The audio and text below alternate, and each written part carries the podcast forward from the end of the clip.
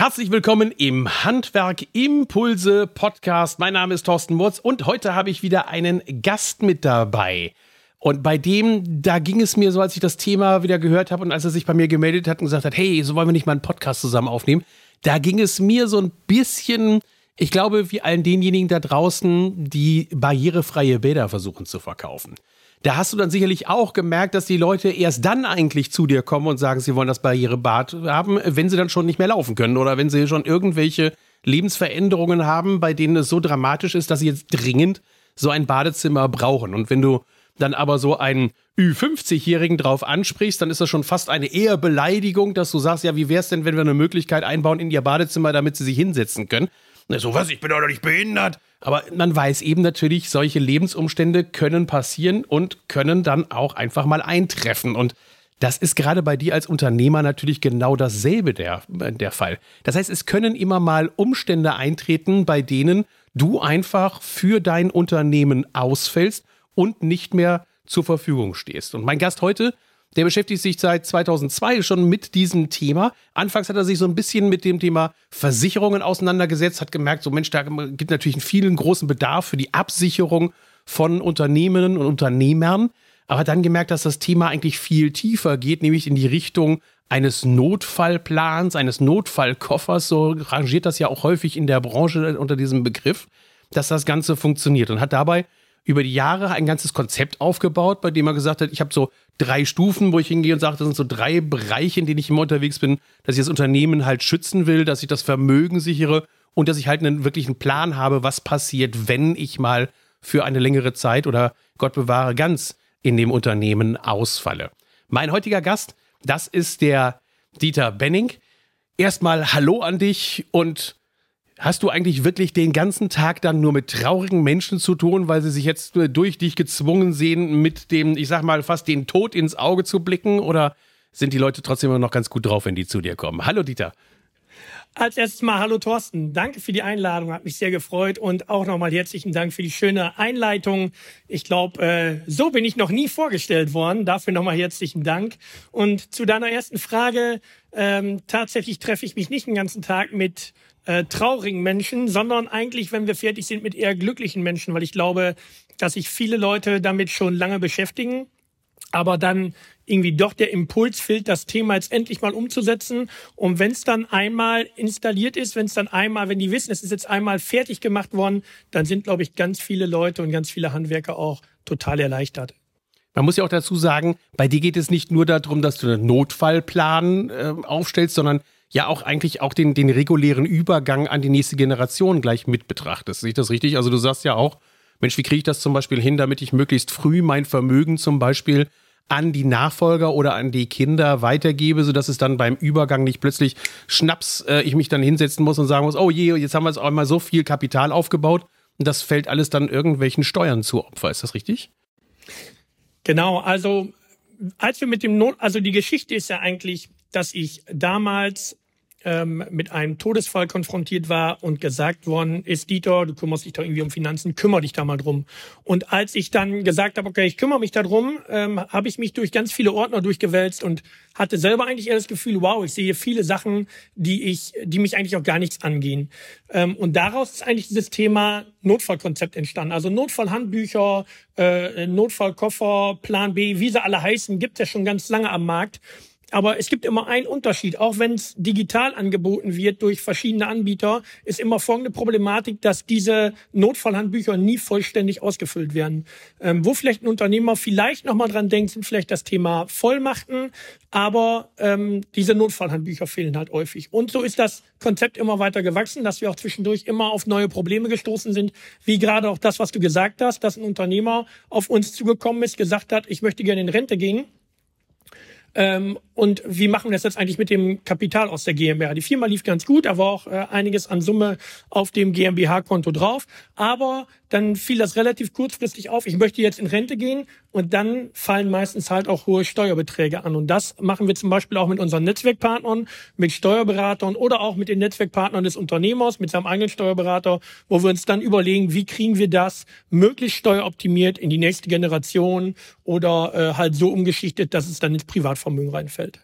Also du bist dann wirklich Begleiter und Coach, dass du dich hinsetzt und sagst, also ihr müsst jetzt nicht alles an mich abtreten und wir machen dann die gesamte Finanzanalyse und wir machen dann die gesamten Verträge auch, sondern du bist derjenige, der aufgrund seiner Erfahrung hingehen kann und sagen kann, hey, da sprechen wir jetzt mal den Steuerberater an und sagen dem auch konkret, was er tun soll.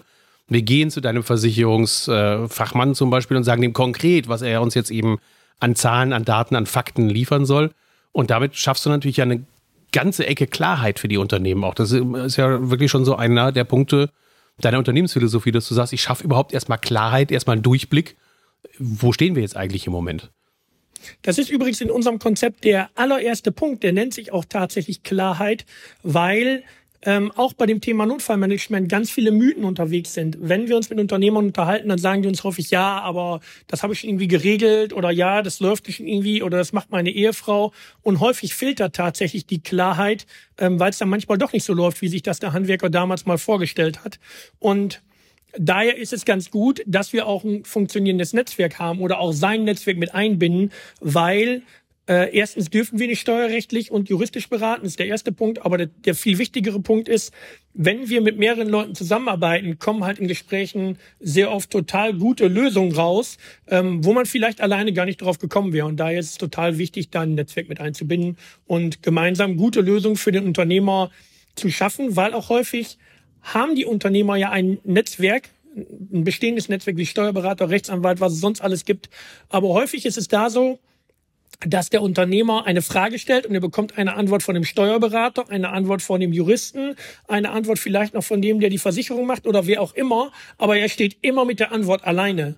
Und dann wird es meistens ein Bauchgefühl oder er macht das so, wie, ähm, wie es die Person entschieden hat, wo er am meisten Vertrauen zu hat. Und was wir einfach möchten, ist für das Problem, was wir dort erarbeitet haben, eine Lösung zu finden, wo wir alle Netzwerkpartner haben drüber herschauen lassen, die zu dem Thema relevant sind, so dass er eine Lösung bekommt und auch weiß, dass das für ihn die beste ist. Also einmal ist das Thema Klarheit. Das machst du ja, indem du wirklich sagst, ich gehe, ich gehe voran, ich, ich organisiere das Ganze, weil so eine Checkliste, die man sich irgendwo herunterladen kann, die ist schon mal ein ganz guter Anhaltspunkt, auf jeden Fall. Da kann man ja schon mal zumindest mit loslegen. Ähm, da sind dann so Sachen geregelt, ich kenne ja diese Checklisten auch, da sind dann so Sachen geregelt, wie hast du deine Vollmachten weitergegeben, hast du die Schlüssel Karten? Hast du die Passwörter irgendwo abgelegt?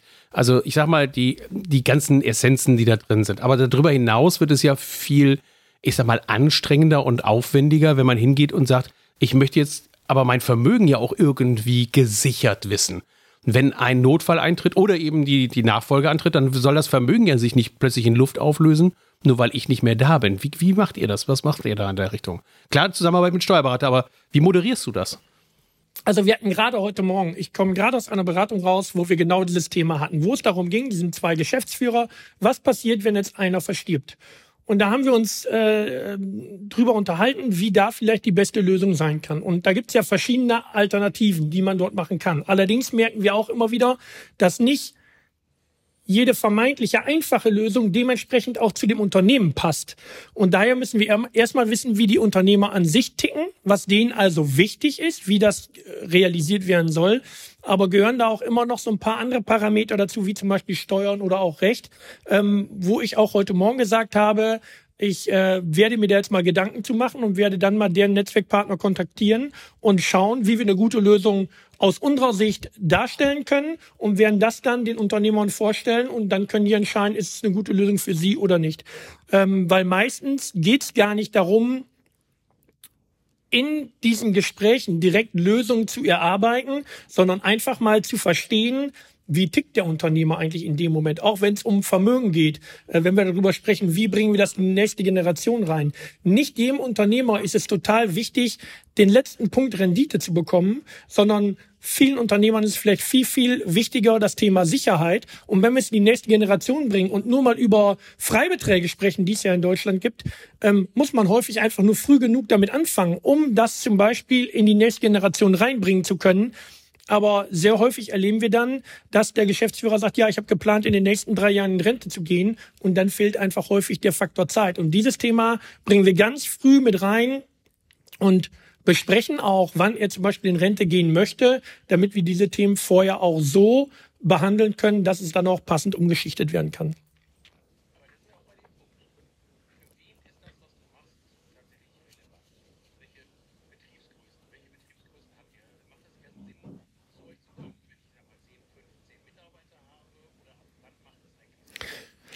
Ja, also wenn wir Solo-Selbstständige haben, die sind, glaube ich, keine Zielgruppe für uns, weil es meistens dann über einen privaten Notfallordner gehandelt werden kann. Wir nehmen oder bei uns passen am besten die Kunden rein, die vielleicht ja ab zehn Mitarbeiter anfangen, weil es dann vielleicht auch schon Mitarbeiter im Büro gibt, die halt für gewisse Dinge zuständig sind ähm, und wir die quasi dann auch als Stellvertreter mit implementieren können für gewisse Punkte, die die in dem Fall X halt abarbeiten können. Und ähm, diesen privaten Notfallordner machen wir dann separat. Der ist auch bei uns digital, aber da hat dann nur der Geschäftsführer ähm, Zugriff drauf. Und ich sage mal, bis zu einer Mitarbeitergröße von 150 ähm, sind wir ein guter Ansprechpartner. Wenn es über die Größe drüber hinausgeht, ist es meistens schon ein Thema, was dann intern geregelt wird. Okay. Ähm, ich glaube, die Frage nach dem, wann sollte ich damit anfangen, die brauche ich gar nicht zu stellen, sondern wahrscheinlich ist das schon ähm, kurz nach der, nach der ähm, erfolgreichen Aufbau des Unternehmens, wenn ich mal 10, 15 Mitarbeiter habe, dann sollte ich mich wahrscheinlich ja schon hinsetzen und mir zumindest über den Notfallplan Gedanken machen. Vielleicht mache ich mir dann noch nicht Gedanken über die Nachfolge, weil glaube, das ist dann vielleicht noch 20, 30 Jahre in der Zukunft, aber auf jeden Fall müsste ich mir dann schon Gedanken über den Notfallplan machen. Dann äh, geht ihr da auch so stufenweise vor oder wie macht ihr das? Genau, das ist ein laufender Prozess. Also ähm, am Anfang geht es um das Thema Notfallmanagement, wo wir schauen, wie gehen wir jetzt bei dem Worst Case vor. Viele haben da auch im Kopf, okay, wenn ich sterbe, muss ich irgendwas gelöst haben. Aber für uns ist, das hört sich jetzt vielleicht ein bisschen doof an, aber der Sterbefall ist für uns gar nicht der größte Gegner, weil dann ist es irgendwann auch rechtlich geklärt. Irgendwann geht's dann irgendwie weiter. Na klar, müssen wir da Vorsorge treffen, aber was viel, viel schlimmer ist, der Geschäftsführer ähm, ist vielleicht geschäftsunfähig und das zieht sich die ganze Zeit hin und im Unternehmen gibt es jetzt keinen Vertreter, der irgendwas tun kann. Das ist der viel, viel größere Feind. Okay. Also, dass ich bekloppt werde, das ist sowieso jedem klar. Also insofern sollte ich dann vielleicht auch mal darüber nachdenken, das zu machen. Also äh, gut, das ist natürlich auch noch eine besondere Form dann von Arbeitsunfähigkeit. Dann müsste ich auch noch einen Notfallplan haben. Ja, jetzt ohne Spaß. Ist es dann so, dass man sich auch selber irgendwann sagt, okay, ich hole mir eine Drittinstanz rein, die dann auch sagt, weißt du was, jetzt ist mal Feierabend, jetzt sollten die anderen das übernehmen? Als Geschäftsführer? Jo, dass ich jetzt sage, weißt du, so nach dem Motto, also dass mich mal jemand selber aus dem Rennen nimmt. Weißt du, weil sonst kann ich auch Ewigkeiten weitermachen in meinem Laden. Oder dann eben äh, schon halb doof vor mich hinsiechen und den Leuten dann eben auf, die, auf, auf den Nerv gehen und das Unternehmen dadurch gefährden. Macht sowas jemand, dass er sagt, du, unter dem Fall nehmt mich als Geschäftsführer jetzt mal raus. Ich habe das selber unterschrieben ne, wenn ich nicht mehr handlungsfähig bin oder dann eben Zweifel daran hakt, dann, dann schmeißt mich halt raus. Dann sagt er sich jetzt mal gehen muss. Unter Umständen geht es ja noch nicht mal darum, ob er raus muss oder nicht. Die, die Problematik ist einfach, dass das ganze Unternehmen handlungsunfähig wird. Ähm, und dass es auch im Privaten ist, dass die Ehefrau oder wer es dann auch regeln soll oder Kinder, dass auch die handlungsunfähig sind. Das heißt also, die Leute haben ja Leute im Umfeld, die helfen wollen, aber die können in dem Moment nicht mehr helfen. Und dann wird uns häufig gesagt, ja, wir haben den äh, Mitarbeiter XY, der regelt das dann schon. Ja, das regelt der vielleicht für zwei, drei Wochen, aber irgendwann muss einer unterschreiben und das kann der halt nicht mehr. Und das ist dann häufig nicht so präsent, weil dann vielleicht auch gesagt wird, na ja, die letzten 20 Jahre ist es ja irgendwie auch gut gegangen, äh, wird es vielleicht die nächsten 20 Jahre auch gut gehen, aber ich sage denen dann auch immer, ihr habt das Unternehmen noch nicht dafür aufgebaut und habt so viel dafür gearbeitet, dass wenn euch was passiert, dass ihr mit 200 vor die Wand fahrt. Und das wäre dann ja tatsächlich so. Also die Unternehmen sind dann sehr, sehr schnell äh, auch von der Liquiditätsseite schneller am Ende, wie meistens die Geschäftsführer denken, wenn so ein Unternehmen mal handlungsunfähig wird. Ja, das ist auch kein, kein, kein wirklich äh, lustiges Thema. Ich habe das gerade so ein bisschen lustig anmoderiert von wegen, ne, ich werde bekloppt. Es gibt eine ganz andere Form von bekloppt werden und das ist der Burnout. Und bei dem Burnout, ich habe schon zweimal das jetzt, äh, das ist sicherlich nicht viel bei der Anzahl der Firmen, die ich kenne, habe ich zweimal aber das trotzdem gesehen, was Burnout mit einem Menschen anstellen kann, dass der tatsächlich völlig handlungsunfähig wird und sich komplett abzieht und komplett aus dem Unternehmen rauszieht, der nicht mal mehr in der Lage ist, dann eben zu sagen, mach du das jetzt bitte, weil er nicht mal darüber nachdenken kann, zu sagen, eben mach du das doch bitte. Und, und äh, das ist dann tatsächlich eine Situation, wo man natürlich sehr, sehr wertvoll das dann äh, in der Hand hat, wenn man sagt, ich habe ein Konzept von euch eben erarbeiten lassen und ich kann sagen, wisst ihr was, da ist ein, da ist ein Koffer, da ist alles drin, äh, macht, ich muss, ich muss wieder klarkommen. Ich, ich bin eben im Moment neben der Spur. Genau so ist das auch. Wir sagen das auch häufig, wenn es um Vertreter geht. Da sagen viele, ja, das machen meine Frau. Das ist beim Burnout bin ich selber ja gar nicht in der Lage, das zu machen. Aber auch wenn wir über Stellvertreter reden, wird häufig gesagt, ja, ja, dann macht das meine Ehefrau, wo wir auch immer sagen, mach das bitte nicht. Weil wenn dem Mann was passiert ist, hat die emotional ganz andere Sorgen, wie sich jetzt um strategische oder um finanzielle Dinge zu kümmern. Und das sind zum Beispiel auch Themen, die bei uns Berücksichtigung finden, weil ähm, ja wir nicht immer nur von dem Tod reden, sondern man einfach mal auch außer Gefecht ist. Und das außer Gefecht muss jetzt auch nicht äh, drei Jahre sein. Das außer Gefecht kann auch bedeuten sechs Monate. Und dadurch kann so ein Unternehmen halt auch schon in echte Schwierigkeiten geraten. Dieter, wie geht ihr bei dabei vor? Wie, wie muss ich mir das vorstellen, ähm, wenn ich mit euch Kontakt aufnehmen möchte? Oder wie, wie läuft so der Beratungsprozess ab? Wie initiiert man das, dass man herausfindet, ob das zusammenpasst, ob man mit euch zusammenarbeiten will, wie geht man da am besten vor und wo findet man euch am besten? Also ähm, der erste Schritt wäre, wir führen eine Erstberatung durch, die machen wir meistens im Videocall, ähm, um sich einfach mal kennenzulernen. Ähm, mir ist es immer wichtig, wenn wir mit Leuten zusammenarbeiten, dass wir uns auch beide gegenseitig äh, leihen können und äh, nicht quasi schon mit einem komischen Gefühl ins, äh, in den ersten Termin reinrauschen. Und dort erklären wir, wie wir arbeiten.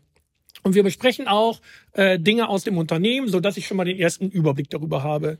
Und dann bieten wir ein kostenloses Analysegespräch an. Äh, das dauert so zweieinhalb Stunden, wo wir tatsächlich dann so für uns das Risikoprofil einordnen können, wo in dem Unternehmen. Das dann schon vor Ort oder ist das dann ist das dann auch noch online? Äh, das machen wir ähm, vor Ort oder online. Das ist auch so ein bisschen, wie der Kunde das wünscht. Ähm, manchmal sagen äh, Leute, dass das ganz, ganz wichtig ist, dass mal ähm, in deren Büro durchzusprechen, ähm, weil die dann einfach auch mal so ganz raus aus dem Geschäft sind, sich jetzt wirklich mal darauf konzentrieren können, ohne dass jetzt siebenmal das Telefon klingelt. Ähm, aber wir machen es auch online, wenn der Kunde sagt, das äh, ist für ihn in Ordnung, ist das für uns auch äh, klar.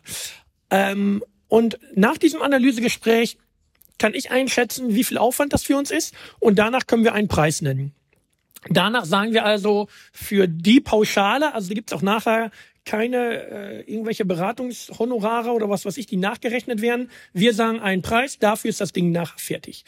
Und wenn der Kunde dann sagt, ja, das möchte ich, dann wäre der nächste Schritt, dass wir eine Checkliste zuschicken. In der Checkliste müssen wir Daten von den Unternehmern haben. Und wenn wir diese Unterlagen haben, die kann er bei uns uploaden in einen äh, Kundenordner von sich.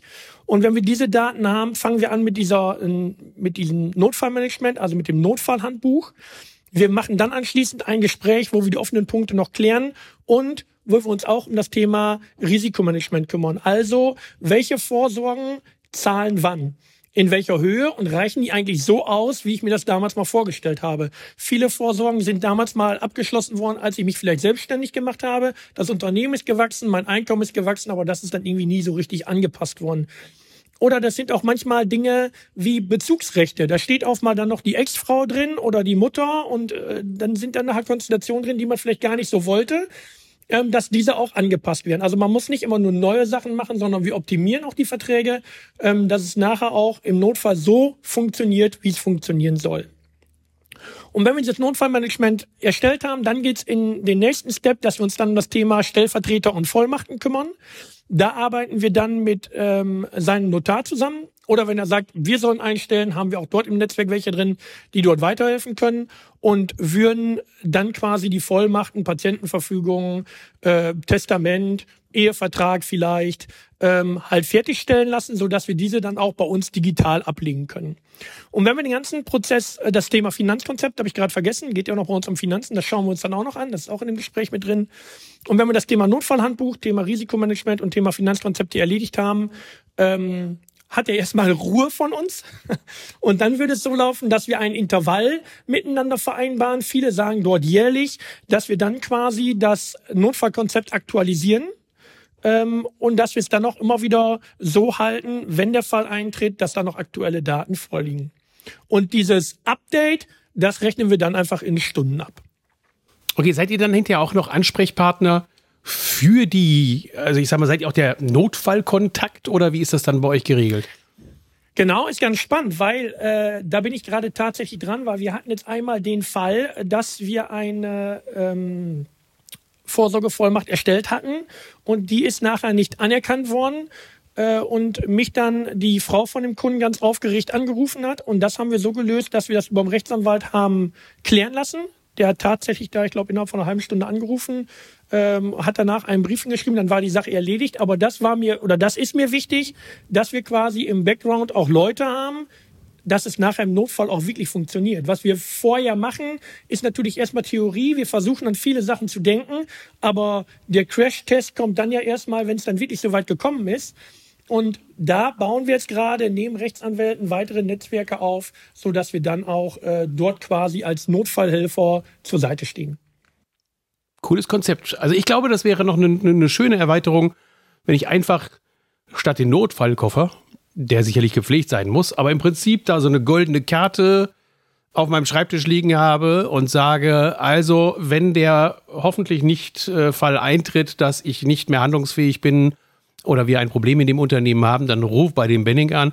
Der klärt das alles. Der hat alles im Überblick, der hat alle Daten, der hat alle Informationen, der hilft dir dann weiter das Ganze zu laufen. Das finde ich nochmal eine, ganz charmante Idee.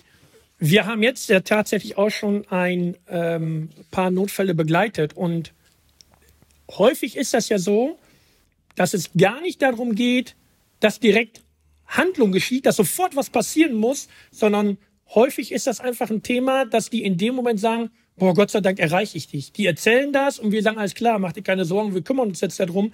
Aber das, das ist genauso, wenn, wenn das Haus abgebrannt ist und das brennt gerade und ich rufe bei meinem Versicherer an und da geht jemand dran und sagt, mach dir keine Sorgen, jetzt läuft irgendwie alles. Und so ist das bei uns auch. Und ich glaube, das ist ein riesen Mehrwert, da, äh, dass dann tatsächlich eine Stimme dran geht und kein Anrufbeantworter sagt, äh, am Montag um 8.30 Uhr sind wir wieder für Sie da.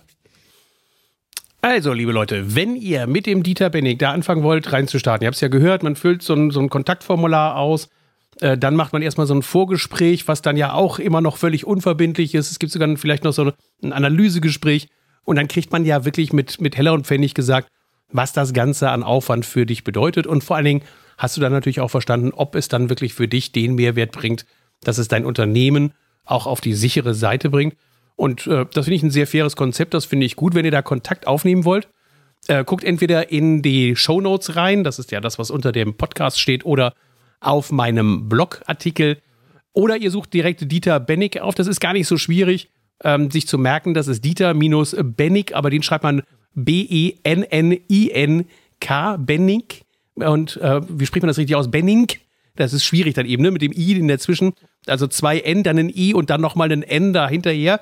Also den Dieter Benning dann einfach direkt mal ansprechen und dann könnt ihr das machen. Ich finde das ein tolles Thema, weil es ist ja äh, für die Substanz des Unternehmens wahnsinnig wichtig, dass das funktioniert. Ich kenne ja die Liebe Heinzler ganz gut, die dann auch, Grüße an dieser Stelle, äh, sich um das Thema Nachfolge sehr gut kümmert. Also, aber eher von den weichen Faktoren. Wie kriegen wir das hin? Wie organisieren wir das zeitlich? Wie sorgen wir dafür, dass alle Parteien auch glücklich und zufrieden sind mit der Situation? Und der Dieter sorgt halt dafür, dass das Ganze dann auch von der finanziellen Seite her funktioniert, dass das Ganze äh, Substanz hat und falls halt ein Notfall eintritt, dass man sofort in die Tasche greift und sagt, okay, wer hat was, wann, wo zu tun, wer hat die Vollmachten, wer kann jetzt eigentlich für das Unternehmen weiter handlungsfähig sein. Finde ich ein hoffentlich für dich auch spannendes Thema und dass du dich dann bei dem Dieter meldest. Dieter, danke für den Impuls und dafür, dass du dich bei mir gemeldet hast und gesagt hast, Mensch, das ist ein Thema, das fehlt dir eigentlich noch im Podcast. Wollen wir uns da nicht mal drüber unterhalten? war ja quasi ein Cold Call, den du gemacht hast. Ähm, und da stehe ich natürlich sowieso drauf, dann eben als, als alter Verkaufshase und Marketingmensch, wenn man sagt, Mensch, ich möchte mich gerne mit meiner Leistung empfehlen. Das hast du auf jeden Fall gemacht. Ähm, ich freue mich über Feedback, wenn ihr da eben mit dem Dieter angefangen habt zu arbeiten, dann sagt mir mal Bescheid. Und äh, ihr wisst ja, ich freue mich dann immer, wenn ich dann aus dem Netzwerk auch höre, wer dann gute Leistung leistet und jemand dann auch weiterempfehlen kann. Dieter, du darfst aber natürlich noch Tschüss sagen und noch einen Appell loswerden. Ja, Thorsten, vielen Dank ähm, für den Podcast hier. Mir hat das echt viel Spaß gemacht und ich gebe äh, noch einen Impuls mit raus. Ob ihr es mit uns macht oder ob ihr das selber organisiert, äh, ganz egal, aber tut mir eingefallen, setzt das Thema um und äh, fangt damit an. Das ist halt das Wichtige, was ich noch dazu sagen wollte. Klasse. Schönen Dank. Und übrigens, äh, wenn du auch ein spannendes Thema hast und bei mir den Podcast willst, dann darfst du dich auch gerne melden. Du siehst ja bei Dieter, hat das äh, ganz gut geklappt. Okay, es war jetzt ein bisschen zeitlich, hat es ein bisschen gedauert zwischen der ersten Anfrage und dem, dem heutigen Termin, aber es hat dann ganz gut geklappt. Ich danke dir, dass wir uns die Zeit genommen haben. Danke dir, Data, für den tollen Input und bleibt gesund und hoffentlich braucht ihr das, was der Dieter gesagt hat, so schnell nicht.